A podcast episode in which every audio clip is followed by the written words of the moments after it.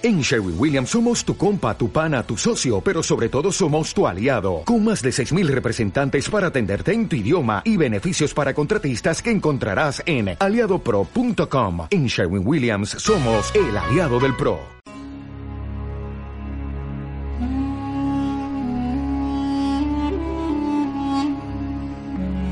Mesocosmos, tu podcast de historia.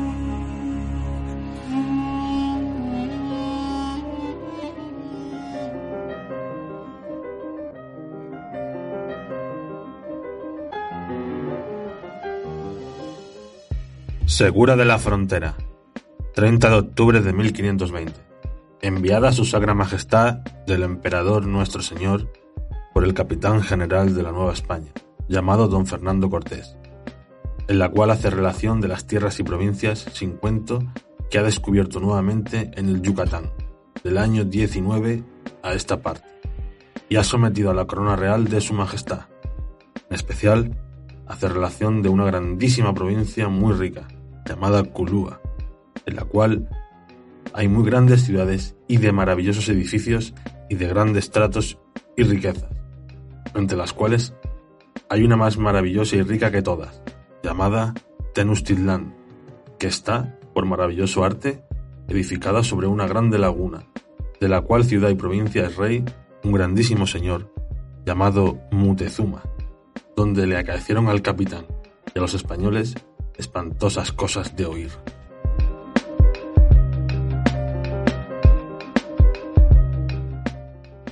Bienvenidos a un nuevo año lleno de retos y a un nuevo episodio de Mesocosmos Historia. Hoy tenemos la extraordinaria colaboración del historiador Esteban Mira Caballos, doctor en Historia de América por la Universidad de Sevilla y uno de los grandes especialistas en la figura de Hernán Cortés. Muy buenas noches, profesor, y bienvenido a Mesocosmos Historia. Y por supuesto, feliz 2021. Bueno, feliz eh, año a todos los oyentes de Mesocosmos. Eh, es un placer para mí estar con todos vosotros para hablar de un tema que tanto me interesa como es la figura del conquistador Hernán Cortés. El placer es nuestro. Comentaros a la audiencia de Mesocosmos algunos datos académicos del profesor Esteban Mira Caballos. Como decía al principio, es doctor en Historia de América por la Universidad de Sevilla, miembro extranjero de la Academia Dominicana de la Historia, ha sido ponente en diversos congresos internacionales, recientemente obtuvo el premio de investigación histórica Pedro Cieza de León, que convoca el Ayuntamiento de Llerena, Extremadura, y fue premiado con la obra Zafra y América en la Edad Moderna, el puerto seco de la carrera de Indias. Además destacamos algunos de sus libros. Las Armadas del Imperio, Francisco Pizarro, Imperialismo y Poder, Historia y Arte de Extremadura, Conquista y Destrucción de las Indias, y también destacamos su libro Hernán Cortés, Mitos y Leyendas, del conquistador de Nueva España y es el libro sobre el que va a girar este episodio de Mesocosmos.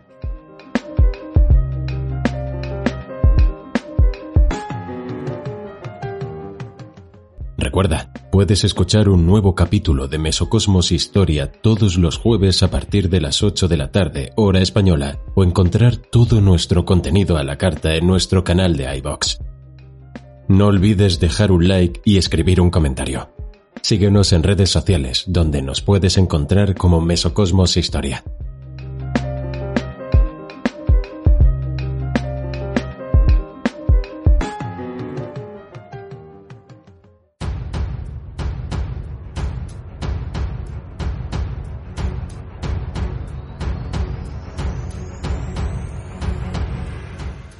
Y tras esta presentación del profesor Esteban Mira, entramos en materia con esta entrevista que, como estaba diciendo, gira en torno a la figura de Hernán Cortés.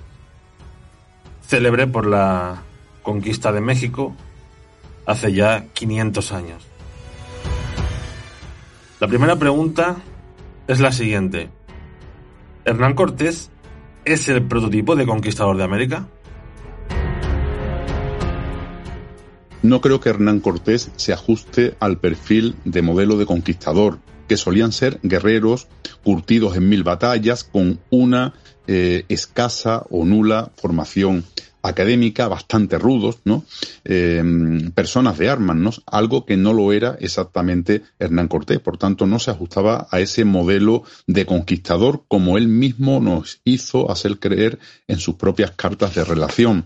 Em, en realidad, Hernán Cortés no fue un excepcional estratega del tipo del gran capitán, de Alejandro Farnesio o de Napoleón Bonaparte, ni un mesías, ni un pacifista laico como él mismo nos trató de hacer creer en sus cartas de relación.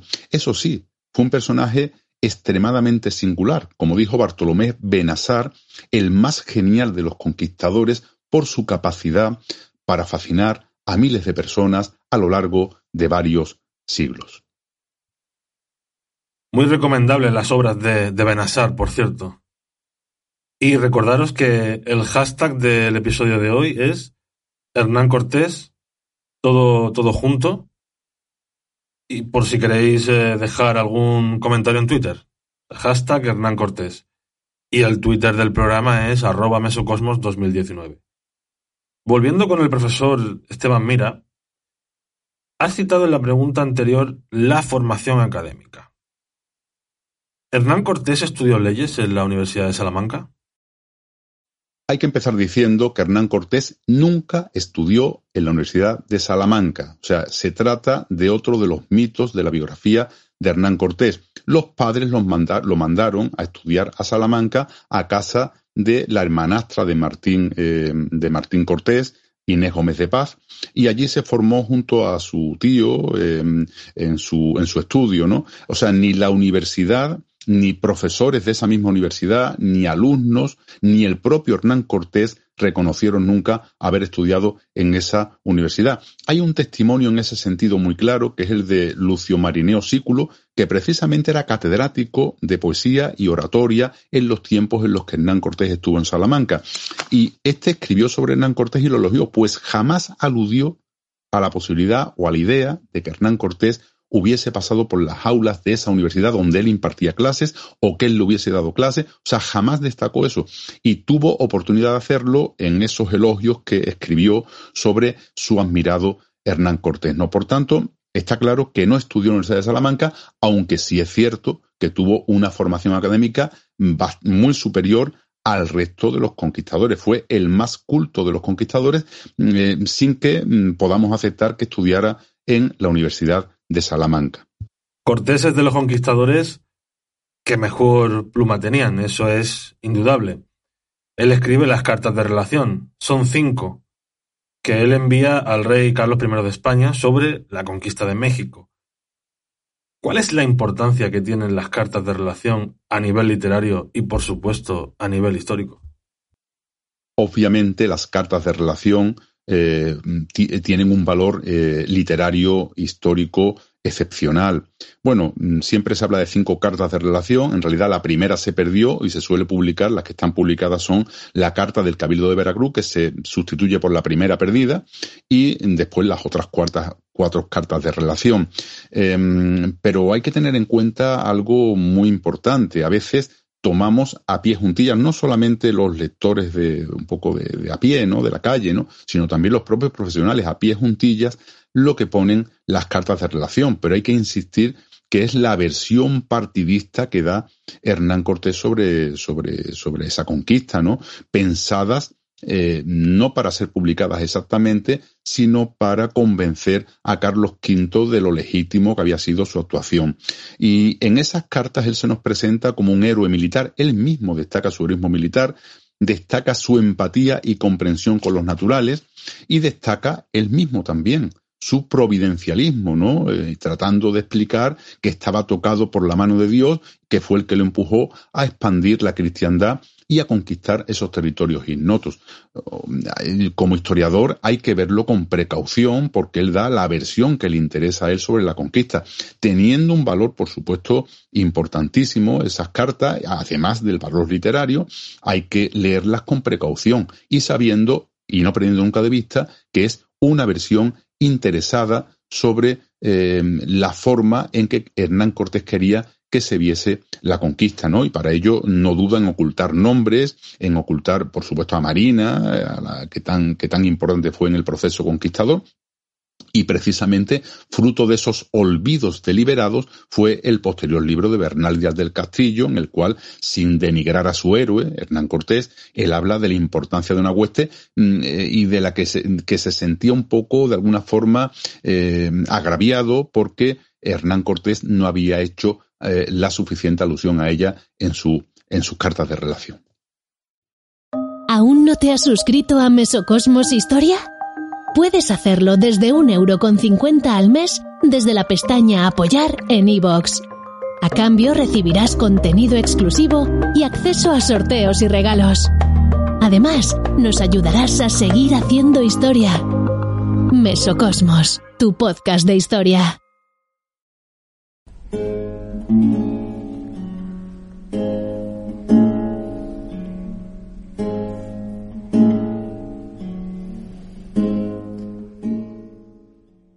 No digo por extenso los grandes combates que en una casa fuerte nos dieron, ni diré cómo los caballos los serían, ni nos aprovechábamos de ellos, porque, aunque arremetían a los escuadrones para romperlos, tirábanles tanta flecha y vara y piedra que no se podían valer por bien armados que estaban. Y si los iban alcanzando, luego se dejaban caer los mexicanos a su salvo en las acequias y laguna, donde tenían hechos como otros mamparos para los de caballo, y estaban otros muchos indios con lanzas muy largas para acabar de matarlos. Ansí que no aprovechaba cosa ninguna, pues apartarnos a quemar ni deshacer ninguna casa era por demás, porque, como he dicho, están todas en el agua, y de casa a casa, una puente levadiza, pasarla nado era cosa muy peligrosa, porque desde las azoteas tenían tanta piedra de cantos y mamparos que era cosa perdida ponernos en ello. Y demás de esto, en algunas casas que les poníamos fuego, tardaba una casa en se quemar un día entero, y no se podía pegar fuego de una casa a otra. Lo uno, estar apartadas una de otra, el agua en medio, y lo otro, ser de azoteas. Ansí que eran por demás nuestros trabajos en aventurar nuestras personas en aquello. Por manera que fuimos hasta el gran Q de sus ídolos, y luego, de repente, suben en él más de cuatro mil mexicanos, sin otras capitanías que en ellos estaban, con grandes lanzas y piedra e vara, y se ponen en defensa. Y nos resistieron la subida un buen rato, que no bastaban las torres, ni los tiros, ni ballestas, ni escopetas, ni los de caballo, porque, aunque querían arremeter los caballos, había unas losas muy grandes empedrando todo el patio, que se iban a los caballos pies y manos, y eran tan lisas que caían. Y como desde las gradas del alto Q nos defendían el paso, e a un lado y a otro teníamos tantos contrarios, y aunque nuestros tiros llevaban diez o quince de ellos, y a estocadas y arremetidas matábamos otros muchos, cargaba tanta gente que no les podíamos subir al alto Q. Y con gran concierto tornamos a porfiar sin llevar las torres porque ya estaban desbaratadas y les subimos arriba.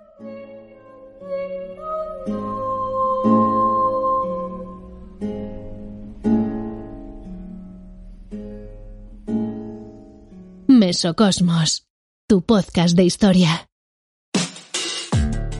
Después de haber escuchado esta magnífica narración de Alex Mogo, concretamente es un fragmento del capítulo 126, cómo nos dieron guerra en México y los combates que nos daban y otras cosas que nos pasaron, del libro Historia verdadera de la conquista de Nueva España, de Bernal Díaz del Castillo. Pues tras esta narración, me surge la siguiente pregunta. ¿Cómo un puñado de hombres pudieron acabar con todo un imperio como el Mexica? Se enfrentaron dos mundos muy diferentes con un desfase evolutivo abismal. Un estado como el Mexica solo pudo ser destruido por un puñado de españoles debido a un conglomerado de elementos que les otorgaron una gran superioridad. Primero, técnicamente, ¿no? Pues disponían de aceros toledanos, pólvora y équidos frente a los pocos, a las pocas eh, operativas em, armas indígenas, ¿no? En segundo lugar, estratégicamente, hay que decir que cualquier caudillo europeo, por mediocre que fuera, era muy superior al más brillante de los estrategas eh, indígenas, ¿no? Eh, uno se sorprende de los errores estratégicos que cometen los indígenas una y otra vez, de manera reiterada. ¿no? En tercer lugar, psicológicamente, pues los hispanos confiaban en su victoria, eh, a diferencia de los naturales que tardaron poco tiempo en desanimarse frente a lo que se, a lo que se les venía encima. ¿no? Eh, de alguna forma, esta convicción en esa victoria y esa, esa idea de no dar nunca un paso atrás es muy similar a la que desplegaban los tercios en Europa ya por, aquello, por aquellos tiempos. ¿no? Y en cuarto lugar hubo otra causa fundamental, y es la de los aliados indígenas, ¿no? evidentemente los mexicas no eran México, eran una parte eh, pequeña del actual Estado de México y había muchos pueblos que habían sido subyugados por los mexicas y que vieron a los españoles como unos libertadores, ¿no? Bueno, pues esos aliados fueron fundamentales para consumar el proceso, entre ellas estaba la propia Malinche, que no le debía nada a los mexicas, ¿no? que por tanto se alía con, con los hispanos eh, y que van a ser decisivos en esa conquista. Sin los aliados indígenas nunca se hubiese podido eh, conquistar Tenochtitlán. Eh, o sea que de alguna forma hay quien dice incluso, va más allá, como Matthew Restal y algunos de la, de la nueva historia de la conquista, que dicen que en realidad fue una guerra civil entre la triple alianza tlaxcalteca y la triple alianza de Tenochtitlán con Texcoco y con, y con Tacuba, em, y, que, y que realmente em, simplemente los españoles eran unas personas que pasaban por allí y que se incorporaron a uno de los bandos. A mí esa versión me parece un poco interesada, pero sí es cierto que sin las alianzas indígenas, Hernán Cortés nunca hubiese podido conquistar Tenochtitlán. Llegamos ahora a la pregunta del millón. Pregunta que a su vez le da nombre a este, a este episodio, a este podcast, y que aparece también en nuestra descripción de Evox. ¿Hernán Cortés fue un héroe o un villano?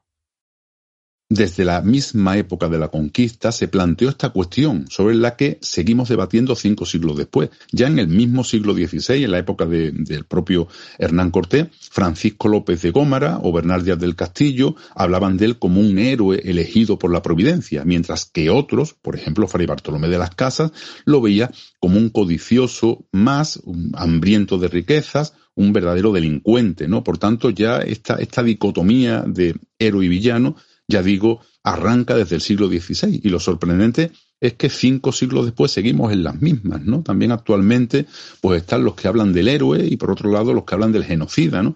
Y yo creo que, que, realmente los historiadores, pues debemos estar eh, en un punto intermedio, ¿no? Rehuir ambos extremos, ¿no?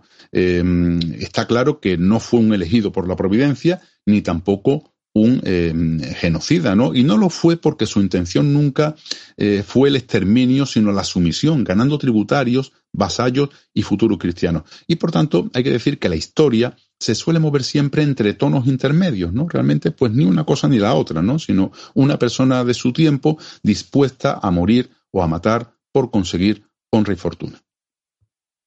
Hay otro tema que siempre me ha llamado la atención y es ¿Por qué Hernán Cortés nunca se proclamó rey de México? Y a continuación, a esta pregunta, ¿por qué perdió la gobernación de la Nueva España? ¿Qué nos puedes comentar al, respecto? Bueno, Hernán Cortés siempre fue un leal servidor de la corona y por tanto jamás se le pasó por la cabeza eh, la intención de romper eh, con ella, probablemente no solamente por el riesgo que eso suponía, sino también porque, porque realmente era un convencido Em, servidor em, de lo público, ¿no? Y por tanto, yo creo que eso a él ni, se lo planteó. Eh, fueron otros, daros cuenta que la conquista dejó muchas personas eh, sin encomienda, muchas personas resentidas porque no se, no se, no se sintieron suficientemente, suficientemente recompensados, que difamaron a Hernán Cortés, ¿no? Y sospecharon por, por, por esa gran, ese gran poder que, que, consiguió, que, bueno, porque se pudiera, se quisiera em, separar o independizar o alzar con, con la Nueva España, ¿no? Pánfilo de Narváez también, eh, su enemigo confeso, también desde 1526 lo estuvo difundiendo en el entorno de la corte y la Corona, que desconocía la realidad novohispana, no quiso correr riesgos y prohibió la edición de sus cartas de relación en 1527, a juicio de Marcel Bataillon, por los recelos crecientes de la corona que quería evitar que los conquistadores, eh, como Hernán Cortés, un conquistador como Hernán Cortés, em, terminasen convertidos en virreyes hereditarios. Ya digo que fue una idea que, difundieron enemigos suyos, pero que realmente él ni siquiera se planteó. Otra cosa muy diferente es la pérdida de su gobernación, que no era nada personal. Tras la conquista, la corona receló siempre del excesivo poder que había cedido a descubridores, conquistadores, adelantados y encomenderos, ¿no? Y una vez pacificado el territorio, eh, tocaba controlarlos políticamente y para ello pues creó los virreinatos y creó unas audiencias dotadas de poder para restarle el poder a los conquistadores. Por tanto, queda claro que si la corona le resta poder a Hernán Cortés no era por nada personal, sino porque lo hizo con todos los conquistadores en aquel tiempo. Todo conquistador suele dejar un legado. ¿Cuál es el legado de Hernán Cortés en México? Bueno, de las cenizas de aquel mundo dramáticamente destruido por Hernán Cortés surgió, surgió otro, el del México mestizo, eh, que en pocas décadas se convertiría en el corazón del mundo, ¿no? México, eh, la capital virreinal del virreinato no hispano, se mm, convirtió de facto en el corazón del imperio Habsburgo, ¿no? Punto de conexión necesario entre Asia y Europa. Em, eh, bueno, por tanto, yo creo que este, este, este, este legado de Hernán Cortés está ahí presente, ¿no? Y no se puede ocultar, ¿no? La historia fue como fue. Hernán Cortés transformó el, mundo prehispánico y creó el México, el México mestizo actual. México, la historia de México no se puede entender sin Hernán Cortés como la de España tampoco, ¿no? Eh, y es importante destacar que México no era el antiguo imperio mexica, ¿no? De hecho, abarcaba menos de la tercera parte del actual Estado de México. ¿no? El México actual sí que es fruto de la miscigenación del sustrato indígena con lo europeo y lo africano. Por tanto, está claro que México no se entiende sin el legado cortesiano. Y todo ello eh, sin hablar del Hospital de Jesús que él crea y que todavía en el siglo XXI pues tiene sus quirófanos, tiene sus UBIs móviles con el escudo de Hernán Cortés y que atiende a decenas de mexicanos en el corazón de eh, Ciudad de México, ¿no? O, los astilleros, el cultivo de la morera, la producción de seda, la caña de azúcar, tantas empresas que inició el propio Hernán Cortés y que quedaron en la historia de, de México. Mesocosmos, tu podcast de historia.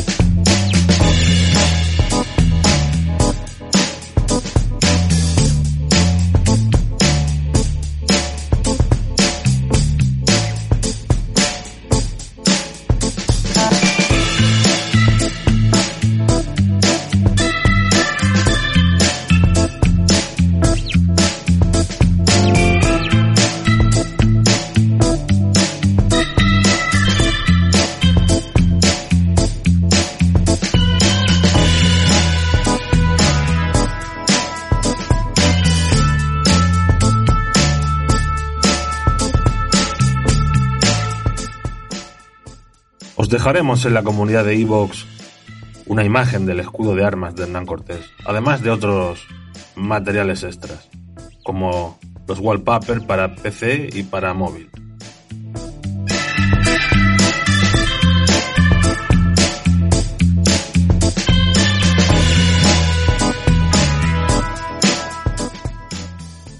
Y dicho esto, ahora quiero poner sobre la mesa un acontecimiento dentro de la vida de Hernán Cortés, que quizás sea poco conocido por el gran público, y es la expedición que hace al Golfo de California, también llamado como Mar de Cortés.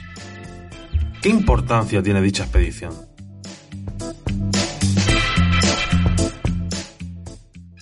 Hernán Cortés fue siempre una persona incansable. Nada más tomar Tenochtitlán en agosto de 1521 se plantea eh, descubrir los secretos del Mar del Sur. El objetivo fundamental de Hernán Cortés en un primer momento era em, buscar un estrecho. Ya en 1520 Fernando de Magallanes lo había encontrado muy, muy, muy al sur, en el, en el, en el Tierra de Fuego, pero Hernán Cortés seguía aspirando a encontrar un estrecho un poquito más al norte de Nueva España que le permitiese iniciar un eh, riquísimo comercio con Asia. O sea, ese es el objetivo eh, que alimenta a los españoles, a los conquistadores durante buena parte del siglo XVI. ¿no? Y, y, bueno, él mandó diversas expediciones y en 1535, no satisfecho con los resultados, la encabeza personalmente. ¿no? Y fijaos que lleva tres barcos eh, más otros dos que se quedan eh, para, para, enviarlos como refuerzo posteriormente,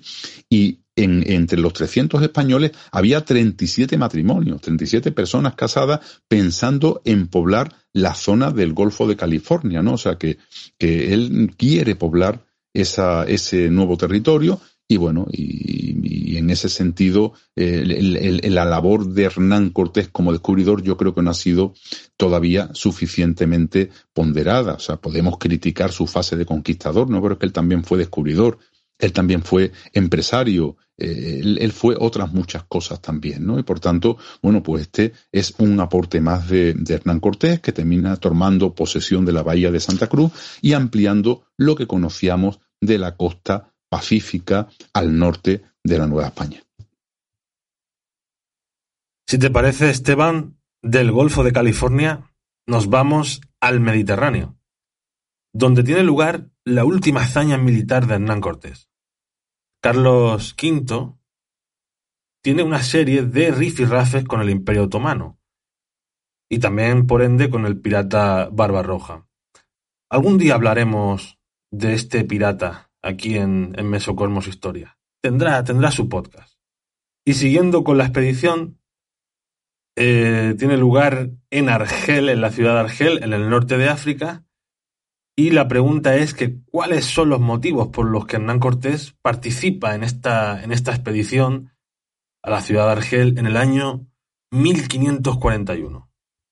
Bueno, en 1541 Hernán Cortés decidió acompañar a, Carlos V en su gran expedición a Argel junto a sus hijos Luis y Martín el Mestizo. Bueno, no, no tenía nada de particular. Hernán Cortés estaba interesado en volver a captar la atención del emperador para que mm, le facilitase su vuelta al poder político en Nueva España. Pero bueno, en cualquier caso, todos los grandes nobles de su tiempo se embarcaban siempre con el emperador, o sea que no era nada extraño que Cortés se embarcase, como se embarcó, eh, bueno, pues el duque de Alba, el duque de César, el conde de Feria, el comendador mayor de Alcántara, el conde de Luna, etcétera, etcétera, ¿no?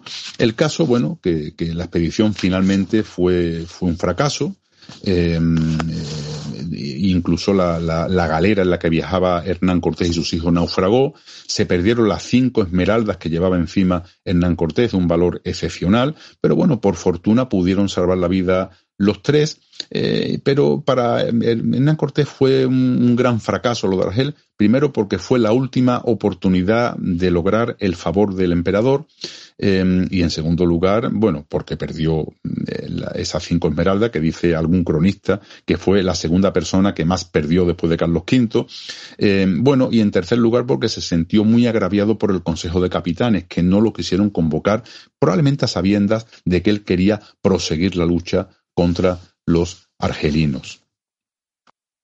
Estamos llegando al tramo final de esta magnífica entrevista con el profesor Esteban Mira Caballos.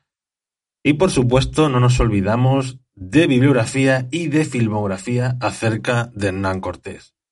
¿Qué autores te han impactado más a la hora de estudiar y analizar la figura de Hernán Cortés?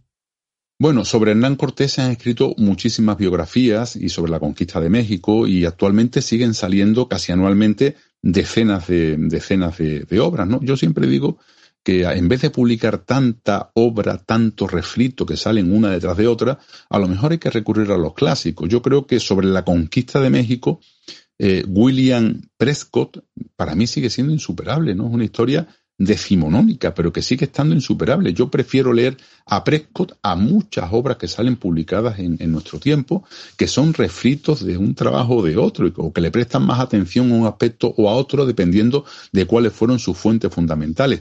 También sobre la conquista de México está la, obra de Hugh Thomas, ¿no? La conquista de México, que, bueno, yo creo que es la, la versión actualizada de, de, William Prescott y que por lo tanto son bastante valiosas. Y con respecto a la biografía, sigue sin estar superada la gran biografía del mexicano José Luis Martínez, eh, publicada por el Fondo de Cultura Económica en 1990. Todas las ediciones posteriores, mm, digamos, todas las obras que han aparecido con posterioridad son deudoras de la de Martínez, ¿no? Yo creo que siempre hay que volver a Martínez para conocer el fondo de la verdad sobre la figura de Hernán Cortés, ¿no? Y para mí esas son las grandes obras, William Prescott, Hugh Thomas y José Luis Martínez, que para mí son tres obras insuperables. De los libros nos vamos al mundo del séptimo arte. ¿Qué película o serie sobre Hernán Cortés nos puedes recomendar?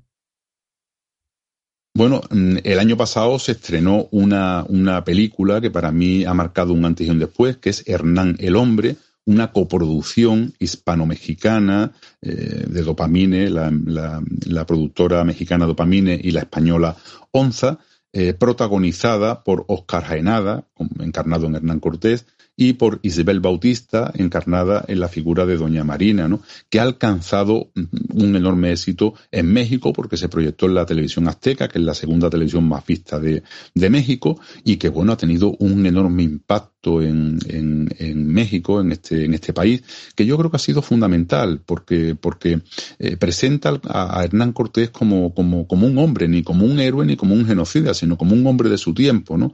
Y, y, yo creo que las cosas están empezando a cambiar en México gracias a películas como esta, ¿no? Fueron ocho, ocho capítulos, para mí fantásticos. Eh, conozco perfectamente al, al equipo de, de guionistas Em, que se documentaron perfectamente con, obras de fondo de, de, la figura de Hernán Cortés y bueno, y asesorado y la asesoría histórica, ¿no? La segunda temporada es una pena que está el guion preparado, yo colaboré en el asesoramiento de los guionistas y, y es una pena porque sería fundamental que se rodaran. Ahí está parada de momento, esperemos que para el próximo año se pueda rodar y se pueda eh, proseguir con esta segunda temporada, estos ocho o nueve capítulos de esa gran serie eh, titulada Hernán el Hombre. Muy agradecidos desde Mesocosmos Historia al profesor Esteban Miracaballos por esta conversación tan interesante y tan necesaria sobre Hernán Cortés. Y en el descuento le vamos a hacer una, una última pregunta. Bueno, como siempre, bueno, actualmente ando en, varios, en varios proyectos, pero el más importante de todos es mm, la biografía de Hernán Cortés, que estoy preparando una gran biografía. Eh, como digo, biografías de Hernán Cortés hay muchísimas, por tanto no quiero que sea una biografía más, sino que el objetivo en el que estoy trabajando es en crear la biografía, una biografía eh, de referencia sobre Hernán Cortés, una biografía para el siglo XXI. Tenemos la gran biografía de Martínez del siglo XX, pero yo creo que hace falta crear una gran biografía con todas las garantías científicas para un lector del siglo XXI. Y en ello estamos, y el Grupo Planeta, la editorial crítica, em, va a lanzar esta obra para abril del año 2021 y también va a ser lanzada en México eh, por, por, Planeta México, que yo espero que también tenga una, buena, una buena acogida. Mesocosmos, tu podcast de historia.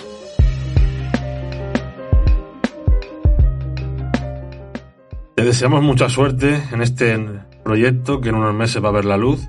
Estaremos pendientes de este trabajo, de este nuevo libro. Y te esperamos de nuevo en Mesocosmos Historia y por supuesto recomendamos a toda nuestra audiencia los libros del profesor Esteban Miracaballos y en concreto Hernán Cortés, Mitos y leyendas del conquistador de Nueva España, que es el libro sobre el cual ha girado esta entrevista.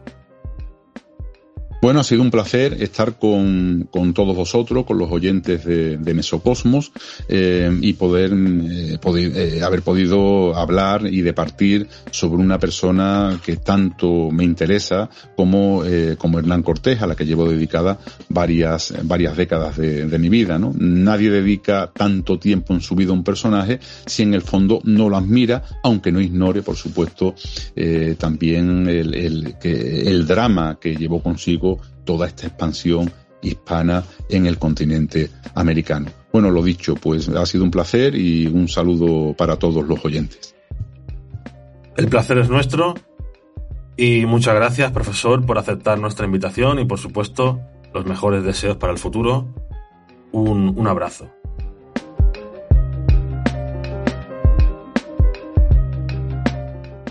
También muchas gracias a todos nuestros amigos y amigas de la historia, a nuestros patrocinadores, que nos siguen, nos escuchan a través de evox.com desde diversos lugares del mundo. Hoy especialmente un saludo a México. Me despido con una frase de Hernán Cortés, como no podía ser de otra manera, y es la siguiente. En circunstancias especiales, el hecho debe ser más rápido que el pensamiento.